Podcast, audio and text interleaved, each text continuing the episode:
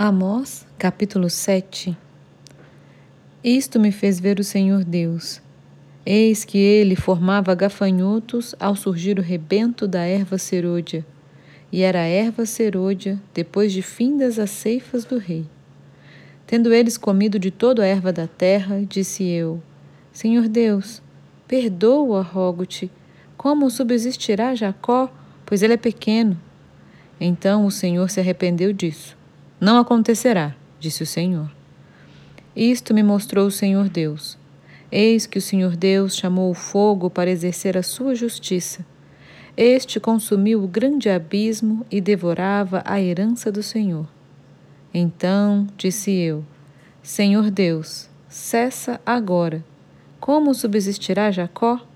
Pois ele é pequeno. E o Senhor se arrependeu disso.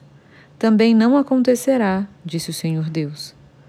Mostrou-me também isto. Eis que o Senhor estava sobre um muro levantado a prumo e tinha um prumo na mão. O Senhor me disse: Que vês tu, Amós? Respondi: Um prumo. Então me disse o Senhor: Eis que eu porei o prumo no meio do meu povo de Israel, e jamais passarei por ele. Mas os altos de Isaque serão assolados, e destruídos os santuários de Israel e levantar-me-ei com a espada contra a casa de Jeroboão. Então, Amazias, o sacerdote de Betel, mandou dizer a Jeroboão, rei de Israel: Amós tem conspirado contra ti, no meio da casa de Israel. A terra não pode sofrer todas as suas palavras.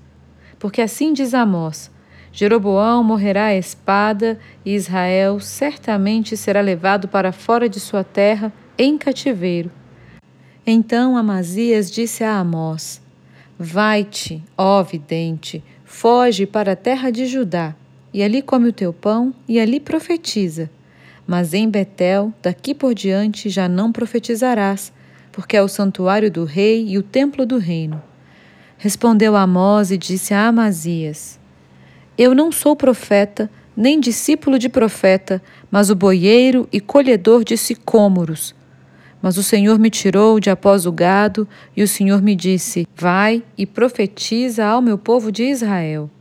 Ora, pois, ouve a palavra do Senhor. Tu dizes: Não profetizarás contra Israel, nem falarás contra a casa de Isaque.